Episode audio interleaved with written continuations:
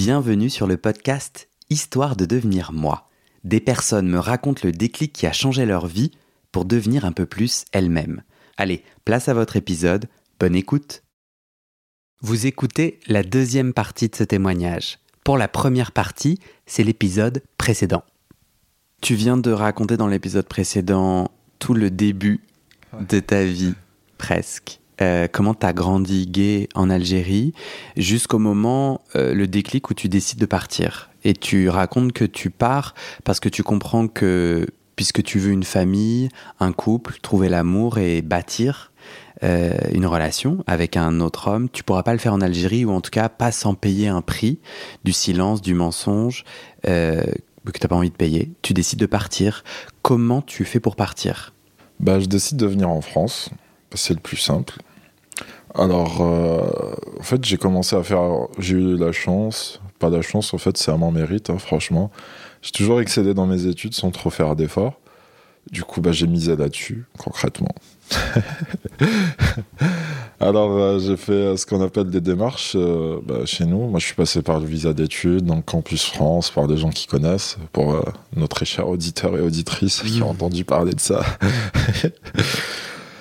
Euh, donc euh, j'ai déposé mon truc, euh, j'ai eu plein d'acceptations de plein d'universités. En fait, j'avais le choix, donc j'ai choisi une ville où, pour l'anecdote, il y avait personne de ma famille. Hein C'est quand même, faut pas rigoler. il y avait personne de ma famille à 300 km à la ronde. Mhm. Je voulais m'éloigner vraiment. Déjà, même mes dernières années en Algérie, je prenais déjà mes distances avec eux. En fait, euh, l'anecdote, c'est que je lisais une histoire sur, en ligne qui parlait d'un amour entre deux jeunes qui était euh, tumultueux et torride et chaud et tout ça, et ça se passait à Toulouse. La ville rose, comme on dit. Du coup, euh, je me suis dit, bah, je vais aller à Toulouse. C'était quoi l'image que tu projetais de ta vie en France? Tu te disais, c'est l'endroit où je vais enfin pouvoir vivre cet amour? Ouais, complètement. J'avais un peu une image idéalisé de ça parce que pour moi je me suis dit voilà en Algérie euh, ça, ça, bloque ça coince euh, parce qu'on n'assume pas parce que la société est trop compliquée. Donc en France à ce moment-là il y avait déjà le, passage du mariage gay qui était en 2012 parce que je me rappelle avec mes parents on regardait ça. Et ma mère elle s'était retournée vers moi elle m'a dit tu sais Elias même ici en Algérie il y a des homosexuels. Je lui dis ah ouais tu crois? Tu décides de faire ton coming out à 21 ans, donc deux ans plus tard. Ouais. C'est quoi Qu'est-ce qui a hum, animé cette décision? C'est quoi ton déclic? Bah, Le déclic, c'est simplement le fait que j'étais dans une relation euh, qui durait depuis. Euh, peut-être c'était plutôt 22 ans du coup. Ouais, pas 21, peut-être 22 ou 23. Mais en tout cas, c'était vers cet âge-là. Mon déclic, c'était juste que j'étais en relation avec un garçon, que ça se passait, euh, que ça se passait bien et que je me projetais vraiment avec lui dans le temps. En fait, je me suis dit, bah, c'est le moment, quoi. Et puis aussi, je souffrais de parler avec ma famille. En fait, je commençais à faire des dépressions relativement sévères quand, euh, quand je parlais à ma mère, surtout. Parce que mon père, je lui parlais un peu moins. Mais euh, ouais, je me sentais. Ouais, tu te sentais comment? Bah, je me sentais vouloir arrêter de vivre. Genre, j'avais plus mon énergie. Et. Euh, et ça, je le supportais pas parce que parce que j'aime bien la vie, concrètement. Et puis, euh, je reste. Euh, j'ai changé de pays, j'ai fait déjà plein de trucs en sautant dans le vide pour mon bonheur. Donc, euh, je me suis dit, vas-y, je vais tester cette configuration-là. Je vais leur en parler. Puis, je savais qu'ils savaient aussi. parce que ma soeur, elle m'avait dit que qu'en fait, il n'y avait pas que mon père qui était tombé sur le dossier de porno là sur mon PC, qu'ils l'avaient tous vu en fait. T'as des frères et sœurs? Ouais, j'ai une sœur et un petit frère. J'ai une petite sœur et un petit frère. Comment tu fais le lien entre la, dépression que tu ressens et l'homosexualité? Euh, ben, En fait, euh, c'est la dépression que je ressens, l'homosexualité et euh, on va dire ce que je mettais dans ma vie d'avant qui me donnait de la stabilité, mon pays, ma culture, ma famille. en fait, au début, je savais pas trop doser, donc j'allais d'un extrême à l'autre.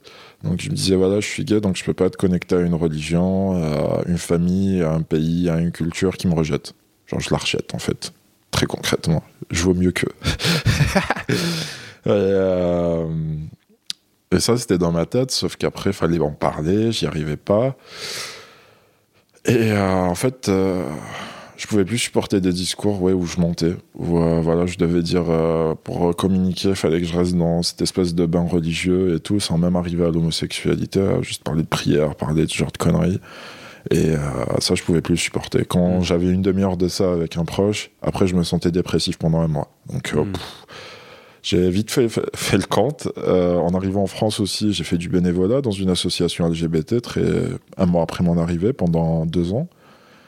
En fait, j'étais à l'aise dans ce milieu-là, je m'étais intéressé à fond, je faisais de l'accueil, donc je m'étais intéressé à la transidentité, à l'identité de genre, à la sexualité, aux différents aspects de sexualité, aux différentes personnes. Et euh, bah, le calcul dans ma tête, il était un peu fait, quoi. Genre, je me suis dit, voilà, ça c'est une réalité factuelle, et puis même, euh, enfin, je la vis. Donc, euh, comme tu dis, comme tu l'as dit, moi aussi, je, m'identifiais en fait à toutes ces personnes qui ont eu ces différents vécus sur plusieurs aspects, si ce n'est pas tous, même si voilà, c'est pas les mêmes décors, c'est pas les mêmes personnes, c'est pas les mêmes lieux. Et pour moi, en fait, le ressenti, il était là, j'étais connecté à ça. Donc, à partir de là, j'ai fait un choix qui était très extrême. Je me suis dit, voilà, je coupe tout. Donc pour ça, c'est le plus, simple pour moi, c'était juste de dire la vérité. Hein. Et puis, parce que je savais déjà, c'est pour ça que je voulais bouger d'Algérie, je savais déjà que euh, si j'affirmais qui j'étais, bah, ça allait pas le faire avec ma famille.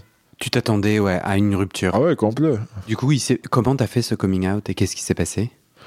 Parce que là, à ce moment-là, t'es à Toulouse, t'es en France. Ouais. Ah bah, comment j'ai fait? Je pense que c'était par téléphone et par Instagram aussi. J'avais partagé des choses, des photos. Et euh, puis après, on en a parlé par téléphone avec ma famille. Donc tu, appelles ta mère ou c'est elle qui t'appelle? Euh, Ça, je me rappelle pas. Je pense, euh, je pense qu'elle m'a appelé. Je pense qu'elle m'a appelé et puis. ouais, c'est ça. Elle m'a appelé donc et. tu pensais à quoi? Bah en fait, comment ça s'est passé Parce qu'à ce moment-là, je fumais beaucoup de joints. Donc, euh, je me rappelle que c'était euh, ouais, c'était un appel. J'ai eu d'abord ma mère. Et euh, du coup, bah, je lui ai dit voilà, je, commence à, j'ai envie de vivre avec un garçon et tout. je lui ai même pas dit que j'étais gay. Hein. je lui ai juste dit voilà, j'ai envie de vivre avec un garçon. j'ai envie de construire une famille comme ça et tout. Et puis bah, elle faisait ses prières là ouais, là, des trucs comme ça, genre Dieu me pardonne, il n'y a pas de force et lucidité qu'avec Dieu, des trucs comme ça. Et elle m'a dit, ouais, moi je vais jamais accepter ça et tout. Puis après, j'ai eu mon père au téléphone aussi qui m'a dit, euh, ouais, euh, j'aimerais bien que la terre euh, s'ouvre et qu'elle m'avale, un truc comme ça. Parce que par rapport à la honte, il m'a dit qu'il comprenait pas, qu'il pourrait pas comprendre et tout. Et euh,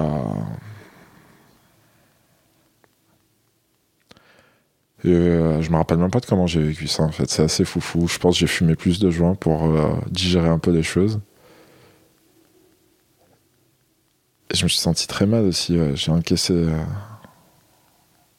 J'ai encaissé une grosse dépression. Parce que même si je m'y attendais, je savais, hein, je savais pertinemment que ça allait arriver. Mais euh, c'était vachement ardos.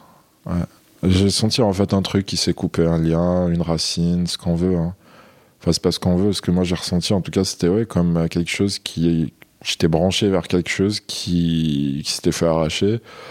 Et puis comme une réalité que je savais en fait et qui était actée maintenant. Et. Euh, après voilà, je l'ai vécu bien quand même. Hein. Je peux pas encourager les gens à faire ça spécialement, ni les décourager à faire ça. Je peux que partager mon vécu là-dessus. C'est qu'après, par contre, je me suis senti beaucoup plus à l'aise avec moi-même. Ça, ça, je... ça n'a pas pris non plus dix ans, hein. ça a pris quelques mois, mais euh, après, je me suis senti très bien dans mes bottes. C'est juste qu'après, je supportais pas trop des gens qui n'avaient pas fait comme moi. Enfin, je les comprenais un peu, mais je les trouvais très faibles. Hmm. Et euh, ça m'allait, hein. Mais euh, ouais. Qu'est-ce qui s'est passé ensuite avec tes parents? Ils ont, ils ont coupé les ponts? Mon père, il a direct coupé les ponts. Euh, mon petit frère, pareil. Et euh, ma mère, bah, elle m'a parlé un peu pendant deux, trois fois en mode euh, prêcher et tout. Genre, on a déjà eu même un genre de débat. Elle m'a dit, ouais, toi, t'es pas efféminé parce que le prophète, il accueillait des gens efféminés, c'était pas un problème. Ouais, Peut-être qu'il se faisait sucer, ouais. mais non. Mais en tout cas, elle m'a dit, t'es un garçon complet et tout, euh, t'es un homme complet, euh, ça n'a pas de sens et tout et tout et tout. Ah, parce que pour elle, euh, si tu étais homosexuel, tu serais forcément efféminé. Ouais, ouais, ou du moins peut-être qu'elle qu'elle voulait se réfugier là-dessus, ouais. Genre en mode, euh, si j'étais efféminé, ça aurait pu être compréhensible encore. Hmm. Mais vu que là, non, euh, bah en fait, non. Mais je pense surtout que ma mère, elle a toujours eu une image de moi qui m'a mandé de l'homosexualité avec la spiritualité et tout et tout, qui était très, euh, très figée.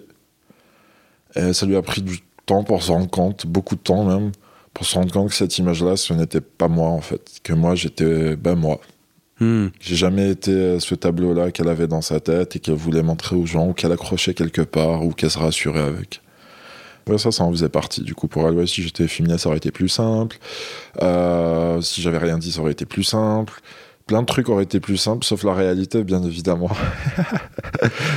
et euh, après, on a, après, c'est moi qui refusais d'arrêter de lui. Ouais, c'est moi qui refusais de lui parler parce que je la supportais pas aussi. Genre, pareil, ça me faisait des épisodes dépressifs en fait dès que je l'avais au téléphone. Je dis bon, c'est pas, j'ai pas assumé pour euh, replonger là-dedans aussi. Je dis allez, vas-y, dégage. et ouais. Euh, Financièrement, du coup, parce que toi, t'es étudiant à ce moment-là. Ouais, à ce moment-là, euh, je devais me réinscrire à l'université et tout. Du coup, je l'ai pas fait. Euh, parce que voilà, des mois de dépression, c'est pas, je me sentais pas juste un peu mal. hein. Mhm. C'était des mois de dépression avant et pendant et un peu après. C'était vraiment au final, euh, ouais, peut-être un an et demi. Ouais, c'est plus que, que des mois. Mais en fait, j'étais très perdu dans mes repères. Et puis euh, les études, j'étais pas très. euh, je faisais de l'ingénierie à ce moment-là, ça m'a jamais passionné tant que ça. Je le faisais parce que c'était très facile pour moi. Et euh, par contre, mon expérience avec avec l'association, qui s'appelle Arc-en-Ciel, ça, ça m'a donné.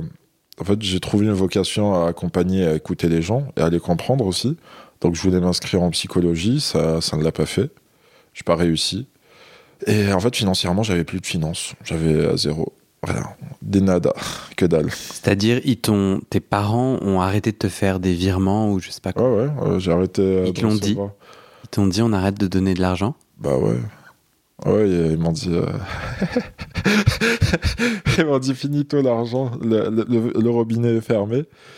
Et euh, j'ai plus reçu d'argent de leur part à partir de ce moment-là. Je savais pas quoi faire. Sur le moment, je l'ai vécu en mode euh, olé ola. J'en ai pas parlé à mes amis. Parce que bah, j'avais pas trop le courage d'en parler à ce moment-là à mes amis. En fait, je suis rentré dans la survie. Donc, euh, j'étais un peu euh, dans le mensonge. Euh, genre, j'étais hébergé par un pote, mais euh, on ne s'est jamais dit, en fait, tacitement ce qu'il en était. Lui aussi, il était un peu dans la même merde.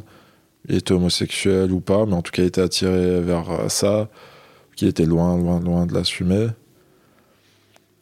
Et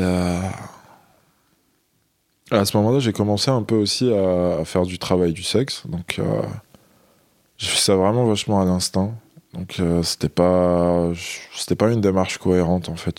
J'ai euh, j'ai utilisé des applis de rencontre et puis il y avait déjà des gens qui m'avaient proposé ça, donc euh, des sous en échange de rapports sexuels ou en échange de massages sexuels ou des trucs comme ça. Donc j'ai pris ça quand il y avait. C'était rien du tout au début, c'était on va dire euh, je sais pas moi 200 euros le mois, un truc du genre. C'est arrivé deux trois fois par mois voire moins. Puis après, je suis monté passer un moment euh, ici à Paris. Et euh, là, à Paris, je suis tombé sur un site donc, où c'était un peu plus structuré. Donc, je me suis créé un profil et tout. Et là, je commençais à avoir un peu plus de sous. Sauf que, bah, au même moment, en fait, tout ça, je l'ai vécu. Je sais pas, en fait, il y a une partie de moi-même où euh, je me disais, ouais, ça va, tranquille, ça marche. En fait, je me questionnais pas, j'avais fermé tout ça dans une boîte de Pandore Hmm. histoire avec ma famille, ce que je ressentais, tout, tout, tout, tout. Je voulais juste en fait survivre simplement. Et euh, du coup, en fait, j'avais de grosses incohérences euh, dans ma façon de vivre. Donc, je fumais des joints. euh, et puis ensuite, j'ai découvert le chemsex. Enfin, j'étais tombé déjà dessus avant, dès la première année où je suis arrivé à Toulouse. Le chemsex, c'est prendre des drogues dures. Prendre euh, certaines drogues dures, même, pour spécifier, euh, dans un contexte sexuel. Hmm. En fait, je le vivais comme, pour moi en tout cas, comme un échappatoire. Pendant euh, 24 heures, je pensais pas, j'étais pas dans ma vie, j'étais ailleurs. J'étais entouré de personnes que je connaissais pas. Il y avait un genre d'intimité qui était partagé. Et euh, voilà, quoi, je kiffais. Et euh, Tu te sentais en contrôle aussi? Ouais, je me sentais aussi en contrôle ou à l'inverse. En fait, je me sentais dans le non-contrôle plutôt. Ouais, je me sentais dans le laisser-aller, dans un laisser-aller que je connaissais et qu'avant, bah, je vivais assez tranquillement. Et puis que j'arrivais plus parce que je me sentais vraiment dans la survie. Euh, j'étais au qui-vive. Euh, j'avais peur. Bah, en fait, j'avais un peu revécu ce que je vivais en Algérie globalement. Genre, euh, mais en pire. Genre, euh, porter un secret, euh, ne pas être à l'aise à en parler. Je sais pas trop pourquoi, mais je suis pas parti chercher des, associations LGBT à ce moment-là. Je crois que j'étais pas, j'étais même pas en état de faire ça. Les gens qui m'entouraient, bah, c'était un peu des babies, donc euh, c'était, c'était dans une autre réalité, dans une réalité où leurs parents leur donnaient plein de sous, ils faisaient de l'école lingée, où ils assumaient rien à part le fait d'essayer d'avoir une bonne note ou une note moyenne à l'école. Et euh, moi, en fait, je voulais juste survivre. Donc, euh, c'était les gens qui m'étaient proches. Je m'étais déconnecté d'eux, en fait. Moi, je cherchais vraiment à manger. Et j'ai pas mangé tous les jours. À manger, ouais, je voyais même pas mon avenir à ce moment-là. J'avais, euh, j'avais pas fait des démarches nécessaires pour renouveler mes papiers à ce moment-là, donc j'étais sans papier. J'avais un problème dont je pouvais pas aller au dentiste. En fait, j'avais peur de tout. J'avais peur de tout le monde. J'avais peur de ce que je vivais. Et euh, même si j'avais quand même des bases d'informations, du moins avec le recul, je peux me dire ça, mais sur le moment, non, j'avais vraiment pas accès à ça. J'étais terrorisé. Et euh, les gens que je rencontrais, je pense qu'ils pouvaient pas ils pouvaient pas savoir ce qu'il en était, ou peut-être que ceux, il y en avait certains qui en savaient, qui ont pu me donner quelques conseils d'ailleurs, d'autres euh, qui savaient, qui peut-être ont juste abusé de la situation. Il y avait un peu de tout, hein. c'est la vie pour moi, en tout cas c'est le monde, il est comme ça, les gens sont comme ça. Et euh, après je me suis reconstruit petit à petit, vraiment. C'est venu euh, très petit à petit, donc le travail du sexe, je me suis structuré dessus. Il y a eu le Covid. Et euh, pendant le Covid, euh, moi j'ai aimé. Voilà. Parce que j'ai téléchargé Pokémon Go. Je me suis acheté un vélo. J'ai dit, euh, voilà, à ce moment-là, j'ai fait une demande d'asile. Donc j'étais en voie d'être régularisé. Donc j'étais demandeur d'asile. Demandeur d'asile pour nos auditeurs et auditrices, c'est un statut ici en France et en Europe et dans certains pays dans le monde qui est donné à des personnes qui sont ou qui peuvent être persécutées que ce soit dans leur pays d'origine, que ce soit par rapport à leur ethnie, à leur religion ou à leur identité sexuelle ou leur sexualité même. Donc euh, en Algérie, l'homosexualité, pour rappel, est interdite par la loi. Euh, cette interdiction porte une forme, hein, c'est pas pas la chasse aux sorcières non plus, du moins pas encore, mais euh, c'est des années d'emprisonnement, c'est des amendes de sous. C'est génial, enfermant des homosexuels entre eux. et en plus, j'ai fait une demande d'asile basée sur ça. C'est à ce moment-là où, où tu as rencontré le refuge? Enfin, Tu étais au courant que tu pouvais être aidé dans, dans ce moment où... Alors, euh, non. Euh, personne m'a orienté vers ça. Hmm. J'avais entendu parler du refuge quand je travaillais avec Arc-en-Ciel, quand j'étais bénévole hmm. chez eux. Ouais, c'est ça qui C'est bizarre, ça m'a pas percuté en hmm. fait. Peut-être j'étais pas prêt aussi. Hein. Je voulais, il y avait cet aspect-là où je voulais m'en sortir tout seul, où euh, je croyais qu'il fallait que je m'en sorte tout seul où je croyais en fait qu'ils allaient me dire non. Parce que voilà j'étais sans papier parce que mhm. puis quand j'étais demandeur d'asile là à ce moment-là moi je me suis un peu amélioré dans ma situation avec le confinement et tout parce que mon travail du sexe il me rapportait plus. Donc euh, j'ai pu euh, sous-louer des appartements. Donc euh, j'ai pu reprendre l'indépendance. Parce que le, le, confinement a fait que les gens ont eu plus recours aux travailleurs travailleuses du sexe? En tout cas, dans ton expérience, pardon. Ouais, dans mon expérience, c'est un peu ça. Et puis, j'avais des tarifs plus élevés. Et puis, euh, bah, moi, je bougeais, en fait.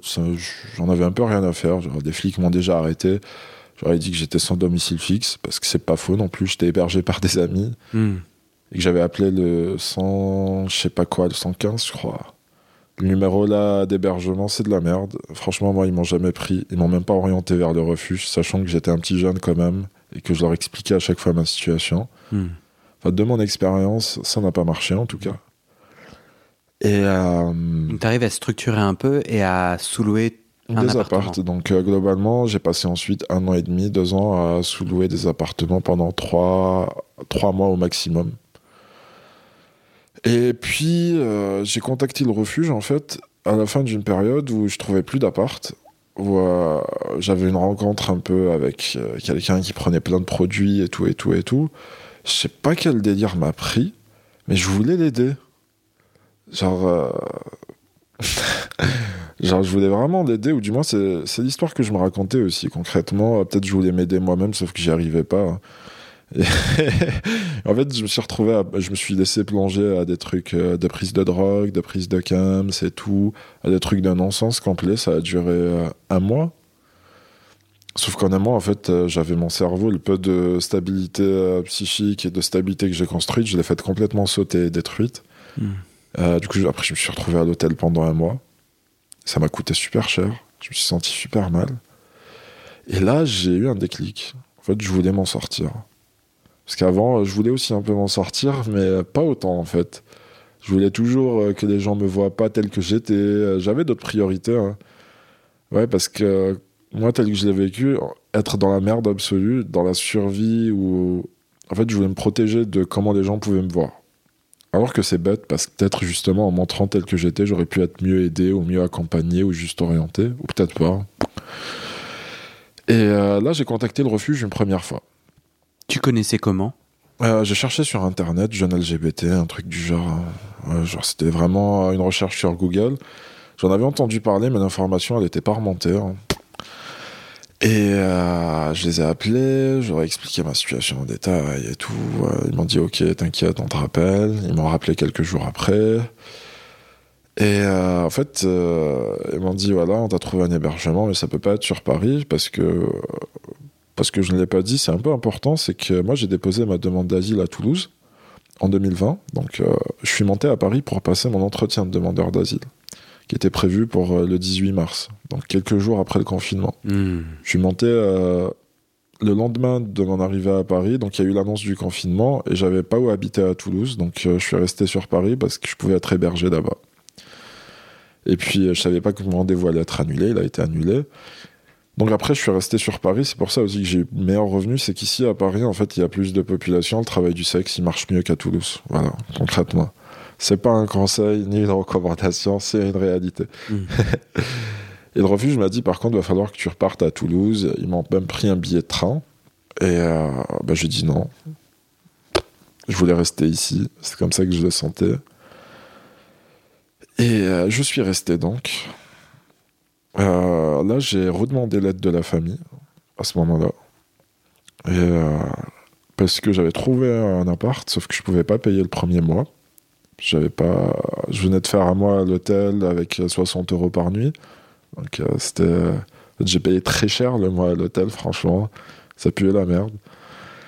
Et du coup, bah, j'ai un oncle à moi qui, qui s'est chargé de faire le virement. Donc voilà, j'avais un mois, tranquillou là, j'ai rencontré un garçon, c'était sympa. Et puis après, j'ai trouvé d'autres apparts, j'ai continué à faire du travail du sexe. Et là, pareil, j'ai euh, revoulu construire avec, un, avec ce garçon et tout.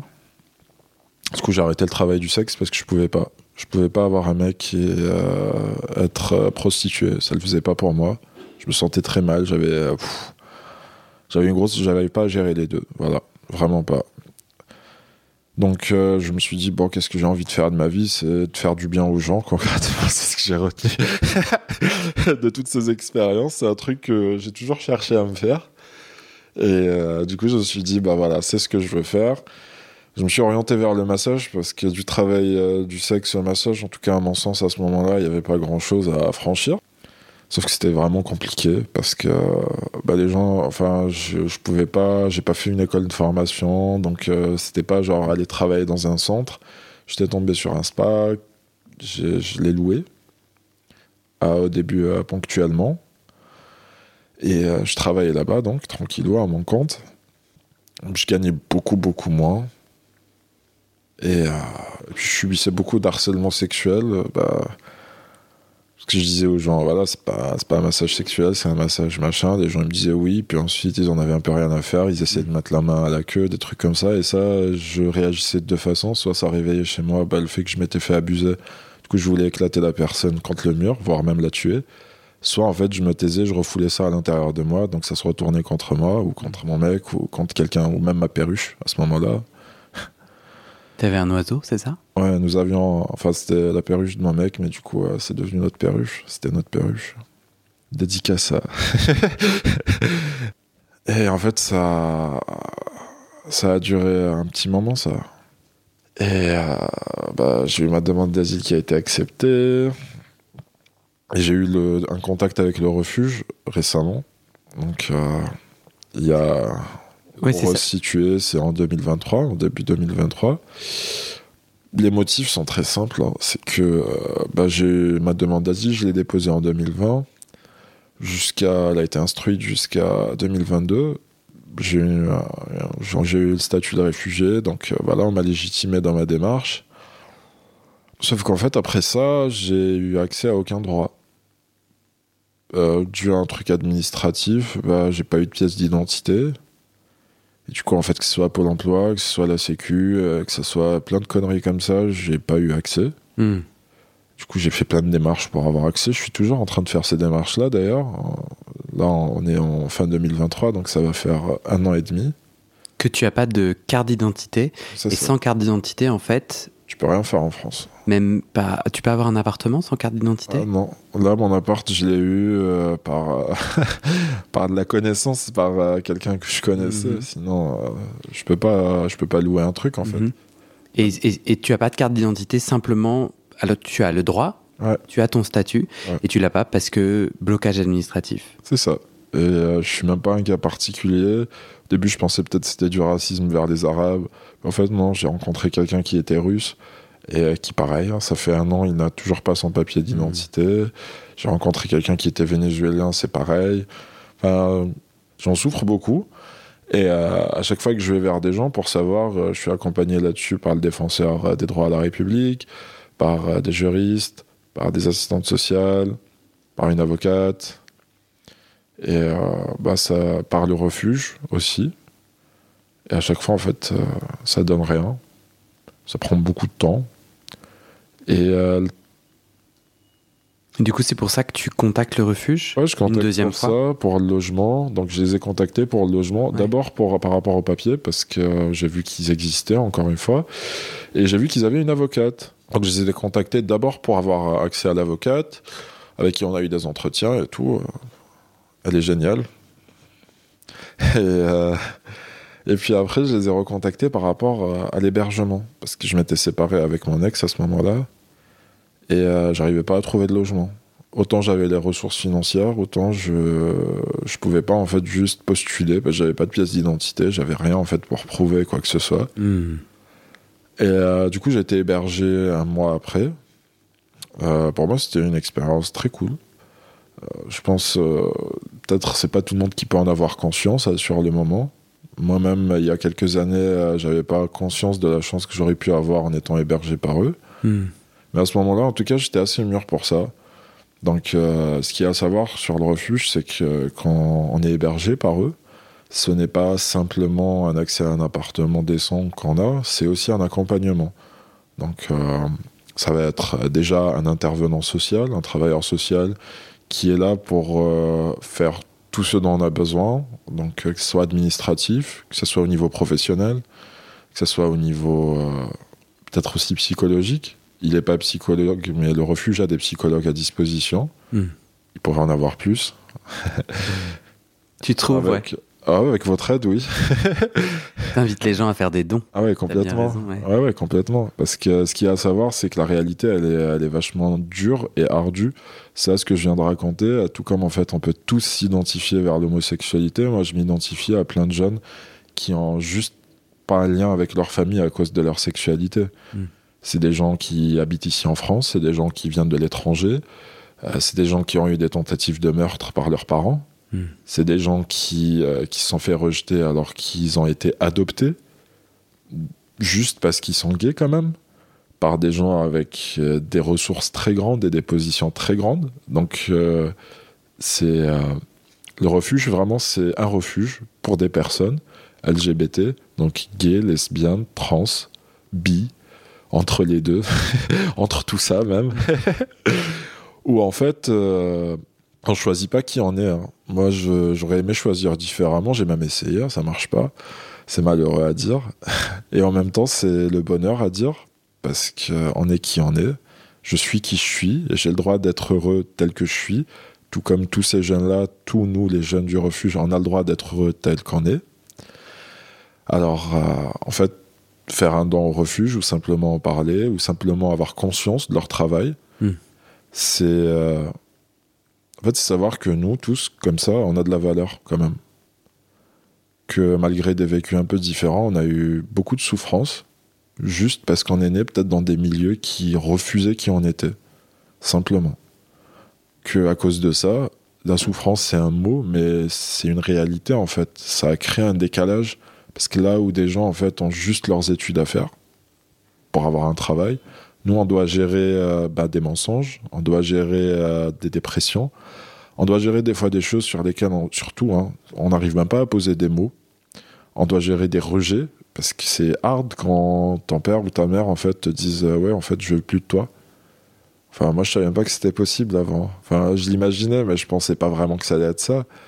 Et euh, et quel que soit le niveau culturel, enfin ça vient de tous les milieux, hein, c'est pas genre que les pauvres, c'est pas que les bourgeois, c'est pas que les religieux, ça vient vraiment de partout, c'est juste des gens qui n'ont pas fait peut-être tout leur dose de vaccin, je sais pas.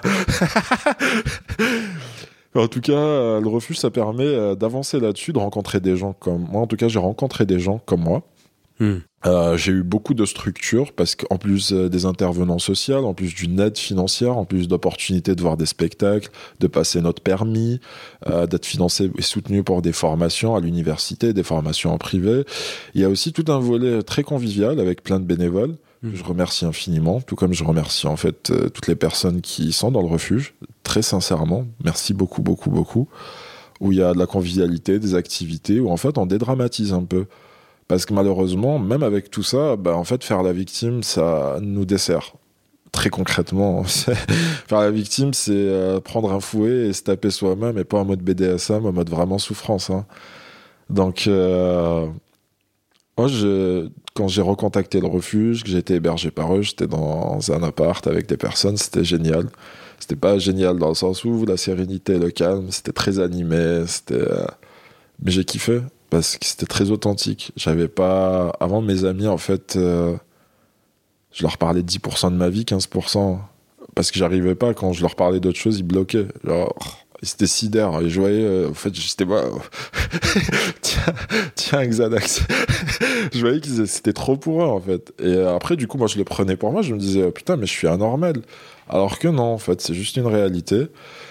Être gay ou être euh, différent dans ce sens-là, déjà, que ce soit en Algérie, que ce soit en France. Peut-être en France, c'est clairement moins de gens qui peuvent vivre ça. Mais dans les deux cas, en fait, ça reste toujours très compliqué d'être gay et de construire sa vie. Bah, ici en France, euh, voilà, on peut être gay sans aller en prison. C'est très bien, c'est génial, hein, c'est cool. Mais euh, moi, de mon expérience, je m'attendais quand même qu'en France, en arrivant, bah, que ce soit simple de rencontrer un garçon, de lui tenir la main dans la rue. Et euh, dès ma première relation, en fait, je me suis rendu compte que non, je me suis pris un gros mur sur la gueule. Je me suis rendu compte que les gens ils étaient encore en train d'aller en backroom, de mentir, de faire ce que je juge pas, vraiment pas, tranquille. Mais ce que je souligne, c'est euh, le fait en fait que quand par exemple euh, j'avais un mec qui voulait euh, qu'on se prenne la main dans la rue, bah, il était absolument pas à l'aise, il avait peur. Hmm. Que euh, quand je voulais l'embrasser dans la rue, c'était pareil. Moi, j'étais dans l'inverse parce que je venais d'un pays où vraiment je pouvais pas. C'est pas, je me disais dans ma tête je pouvais pas ou que j'avais peur des gens. C'était vraiment euh, basta finito euh, à la tombe. Donc, je me suis pris cette réalité-là. Ça reste compliqué en France en fait. Ou alors peut-être du moins en imaginant ce que j'imaginais. Hmm. Ouais. J'ai envie qu'on en parle dans l'épisode prochain. Euh, où est-ce que t'es à, où est-ce que t'en es aujourd'hui, tu vois? Ouais, Comment est-ce que t'as, comment est-ce que t'as réussi à tisser quoi? T'es resté combien de temps au refuge du coup, hébergé par le refuge? Euh, je suis resté hébergé par eux pendant un mois. Mhm. J'ai fait un très court séjour. C'est pas le cas de tout le monde. Chacun fait euh, son séjour et son expérience. Et du coup, j'ai passé un mois avec eux qui m'a permis de bien, bien, bien me structurer vraiment. Parce que voilà, j'avais pas de loyer, j'étais dans un safe space, je me Mm. sentais en sécurité. Mm. J'étais entouré de personnes euh, qui étaient comme moi, j'avais un intervenant social qui m'accompagnait. Et je me sentais pas seul en fait. C'était vraiment ça. Ouais, j'avais pas la solitude euh, très profonde dans laquelle j'étais. Qu'est-ce qui t'a fait le déclic de partir? Euh, C'était une opportunité d'un logement ailleurs que, euh, que je pensais être une très belle opportunité, mais en fait pas du tout. Parce que sur le moment, euh, je m'en rendais pas forcément compte. Mais euh, la personne qui m'avait proposé ça, c'était euh, un ancien client d'escortisme qui avait fini par prendre énormément de place dans ma vie. Et pas gratuitement, bien sûr. Hein. Euh, je lui ai beaucoup donné. Enfin, il a beaucoup pris de moi. Je fais pas non plus la victime. À mon âge, je suis responsable de moi-même. Même si, euh, comme j'expliquais, il y a un décalage, je reste responsable. Mais voilà, cette personne, je lui ai appris à masser gratuitement. Euh, je l'ai massé pendant presque deux ans pour que dalle. En fait, elle me tenait par un truc d'amitié. Et elle m'a proposé ce logement-là qui était à son ami. Et euh, bah, ce dit ami euh, m'a fait euh, des avances qui m'a parlé de son cul dès, le dès, dès que j'ai visité l'appart. Sur un moment, j'avais pas débloqué. Je voulais cet appart, en fait. Je voulais bouger. Je voulais avancer. Peut-être un peu trop vite. Mm. C'est OK. hein, c'est comme ça. Et euh, voilà, le déclic pour moi, c'était vraiment avancer. C'était genre rattraper mon retard, ou du moins c'était l'histoire que je me racontais, parce Mm. qu'on est dans la vie, on n'est pas dans une course. hein. Il n'y a pas à courir vite. euh. Les choses, elles arrivent quand elles arrivent, on prend chacun son temps, et on a tous notre vécu, et tout est OK. Hmm. Mais sur le moment, ouais, t'avais envie de passer à autre chose. C'est ça, ouais. Je envie. voulais, pour moi, c'était la suite logique et normale, parce que voilà, j'avais contacté le refuge parce que j'arrivais pas à trouver d'appart. Donc, quand l'appart s'est présenté, je l'ai pris sans trop regard sur les conditions Mhm. ou l'environnement ou comment ça se passait. Ok. Prochain épisode, euh, on fait la suite et la fin de ton chemin. Enfin, c'est pas la fin, mais en tout cas jusqu'à Ouais. aujourd'hui. Où est-ce que t'en es aujourd'hui?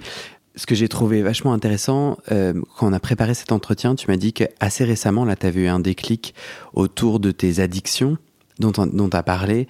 Tu sais, euh, je trouve ça intéressant de visibiliser que on tombe dans l'addiction et on trouve des façons de fuir euh, nos bagages et, euh, et hum, pour étouffer, en tout cas pour faire taire un peu plus des choses qui sinon euh, assourdissent.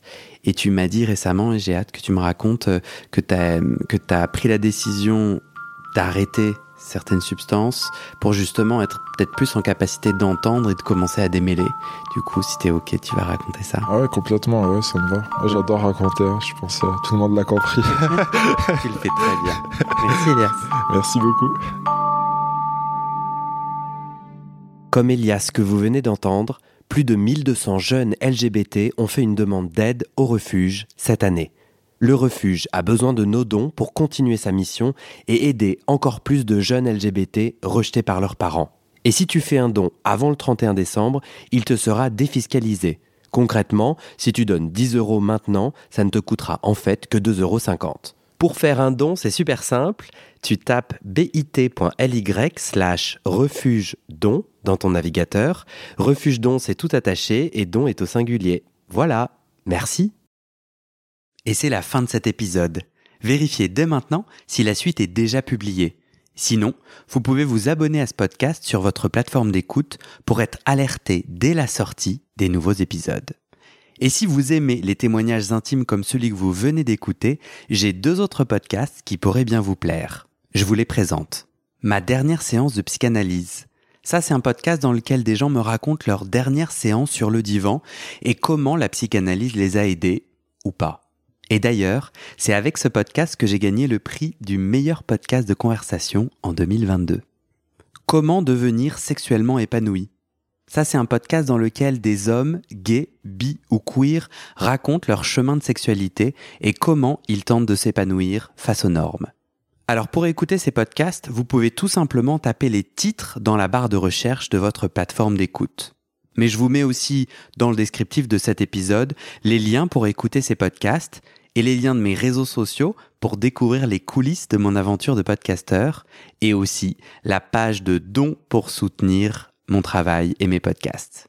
En tout cas, n'hésitez pas à m'envoyer vos retours et vos réactions à guillaumefedepodcast.gmail.com ou sur mes réseaux sociaux. Ça me motive énormément de savoir que ces histoires naviguent et résonnent, ou pas d'ailleurs. Allez, merci pour votre écoute et à très bientôt dans vos oreilles.